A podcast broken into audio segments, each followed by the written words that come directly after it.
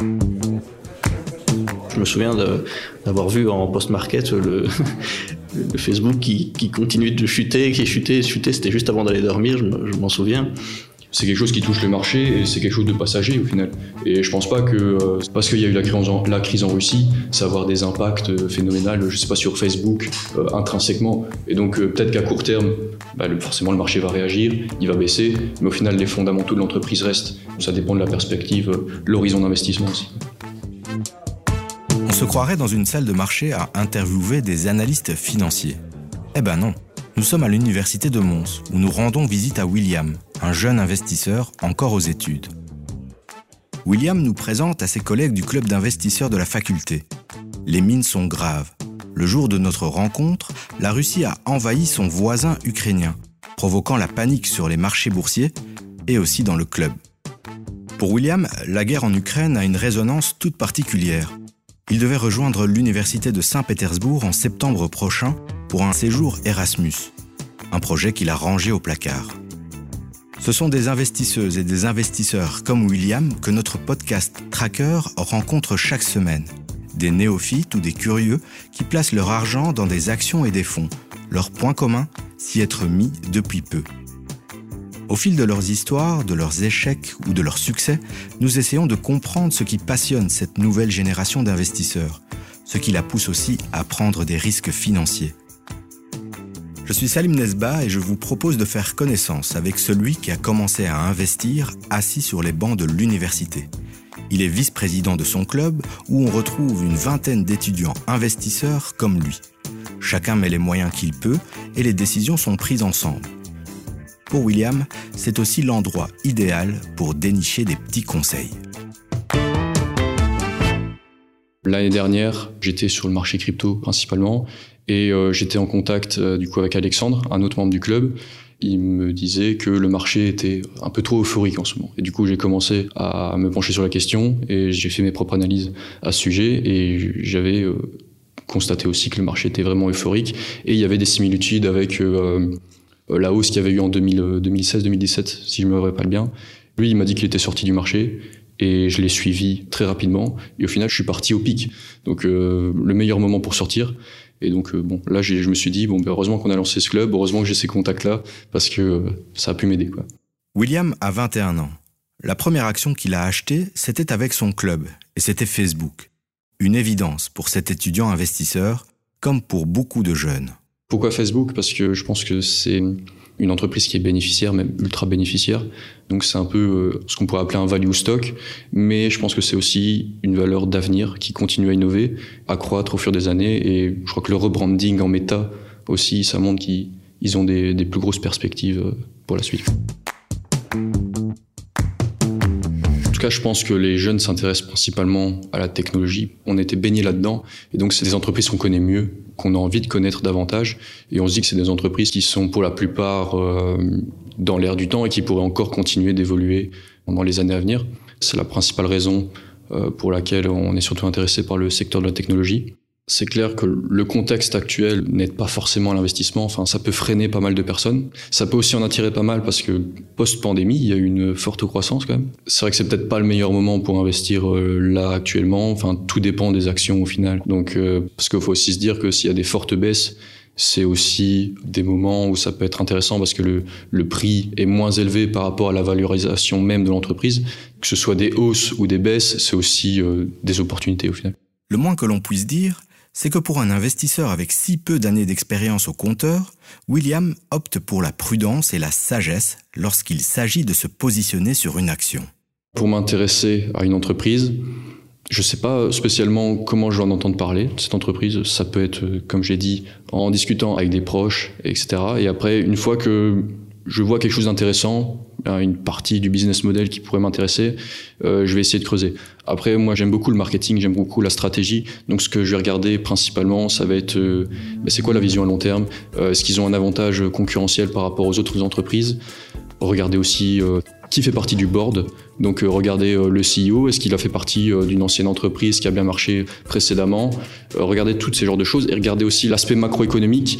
Est-ce que l'entreprise s'intéresse à l'innovation et pourrait euh, continuer euh, de développer ses produits et euh, d'être en relation avec l'évolution technologique actuelle. Parce que faut, quand on investit, surtout sur le long terme, c'est sur du 10 ans, donc il faut essayer de voir comment cette entreprise pourrait évoluer.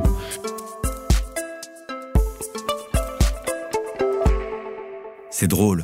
William parle souvent de son club comme s'il s'agit d'une équipe de sport. On gagne ensemble, on perd ensemble. Mais à son âge, le club, c'est aussi un refuge où il peut retrouver des étudiants pour parler de sa passion, être avec des gens qui le comprennent. Dans ma famille, on n'en parle pas trop parce que c'est pas forcément un sujet qui les intéresse. Et je dois même dire que je suis assez vu comme un ovni. C'est totalement déconnecté de leur monde à eux. Donc euh, c'est pas vraiment un sujet de conversation. Même si des fois j'essaie d'expliquer des concepts, mais ça prend pas trop, j'ai envie de dire. Après, ils sont pas euh, totalement réticents à, à l'idée que j'investis en bourse. Mais euh, c'est vrai que je crois que ça a plutôt mauvaise connotation. Enfin, en tout cas, euh, pour les personnes qui sont pas en ingénieur de gestion, etc. C'est vrai que la finance, même l'investissement, ça n'a pas une super bonne réputation euh, au niveau de l'éthique. Même si, quand on s'intéresse un peu, je pense que ça n'a rien à voir, mais les étudiants qui font partie de notre club sont un peu en décalage. tout le monde ne s'intéresse pas forcément à la finance, tout le monde n'investit pas forcément. Et donc c'est vrai que si on n'est pas directement dans le milieu, qu'on s'y intéresse pas un petit peu, ça perd un peu loin tout ça. Le club permet de nous sentir moins marginalisés. Ça veut dire qu'on est avec euh, des personnes qui nous ressemblent, qui ont la même passion, et donc euh, on peut même évoluer par rapport à ça en partageant nos connaissances et en se formant euh, mutuellement. Commencer si jeune à investir en bourse, ça a du sens. C'est même la meilleure façon de faire du long terme. Mais dans le contexte actuel, il est difficile de se projeter dans le futur. C'est bien simple. On n'avait jamais connu un début d'année aussi chaotique sur les marchés depuis la crise de 2008. Car en plus du conflit entre la Russie et l'Ukraine, l'inflation chauffe toujours à des degrés inquiétants. Une situation inédite pour toutes les personnes arrivées en bourse ces dernières années, comme William. Pour notre expert maison, Kevin Jacobs, analyste pour la revue L'Investisseur, qui est édité comme le journal L'Écho par Mediafine, la situation actuelle est un test grandeur nature pour les néophytes. Le gros risque pour les investisseurs novices, ben, c'est de réagir de façon émotionnelle on voit pour l'instant des journées où il y a des fortes baisses et puis des journées où il y a des fortes hausses. Donc pour un investisseur novice, être dans une situation où il y a beaucoup de volatilité, on est à près de 40% de volatilité aujourd'hui, c'est vraiment pas facile de, garder la tête froide. Et il faut justement essayer de se détacher un petit peu de, cette actualité et surtout bah, des cours qui évoluent en, en dents de le meilleur à faire, c'est vraiment de se repositionner sur ces sociétés, regarder la qualité de ces sociétés, et si elles ne sont pas tellement impactées par ces situations-là, se dire, ben voilà, moi, ma société, elle est toujours aussi bonne qu'il y a une semaine, il y a deux semaines, il y a trois semaines, et le cours, en fait, qui est en bourse, c'est juste une variable qui est le prix où on vend la, société, mais la société en elle-même n'a pas changé de qualité, et il faut se rattacher vraiment à la qualité de ces sociétés et ignorer un peu le bruit des marchés qu'il y a autour. Pour William, le plus grand risque est de prendre tout ce qui s'écrit ou se dit sur les réseaux sociaux comme argent comptant.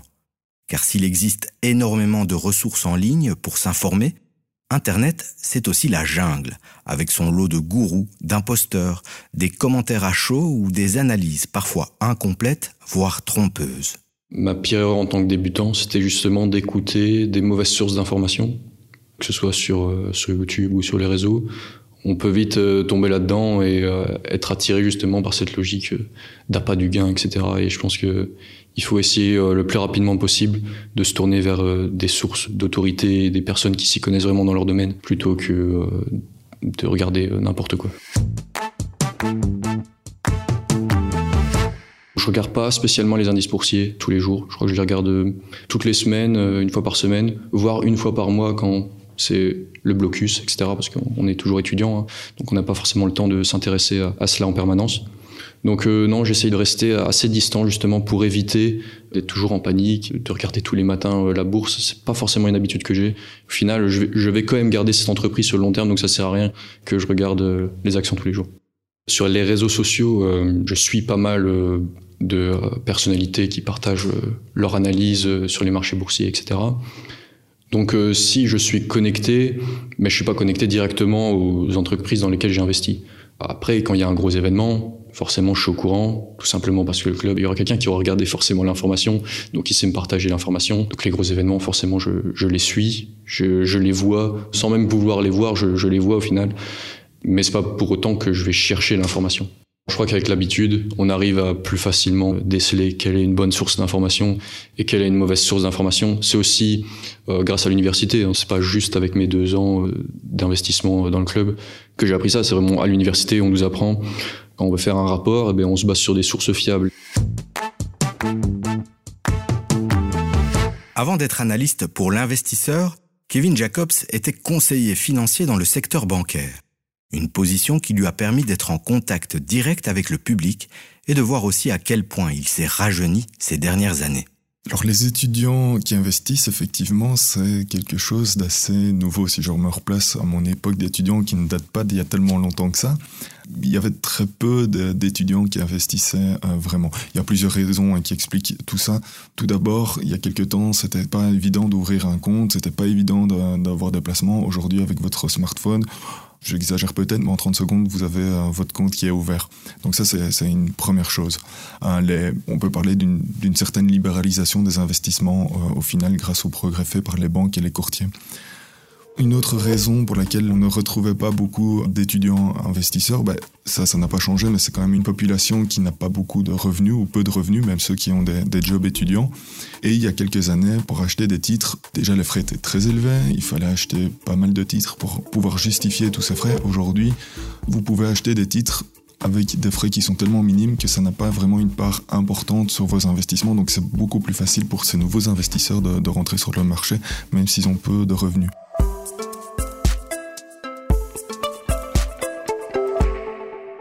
Je pense que oui, il y a quelque chose qui a changé dans ma vie. Au moins, je me suis intéressé à la bourse parce que ça m'a poussé à m'intéresser à des entreprises dont je connaissais peut-être le nom, mais je m'étais jamais vraiment intéressé à ben, quel est son business model, euh, qu'est-ce qu'ils font concrètement, c'est qui leurs concurrents.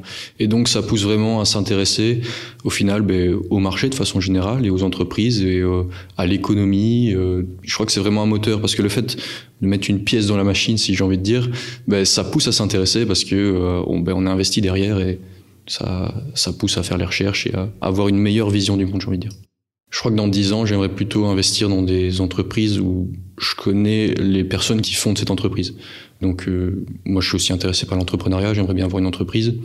Et je sais pas si j'ai un ami qui a une entreprise, etc. Mais j'aimerais bien pouvoir l'aider en investissant dans son entreprise, justement. Je crois que c'est un peu vers ça que j'ai envie de me diriger.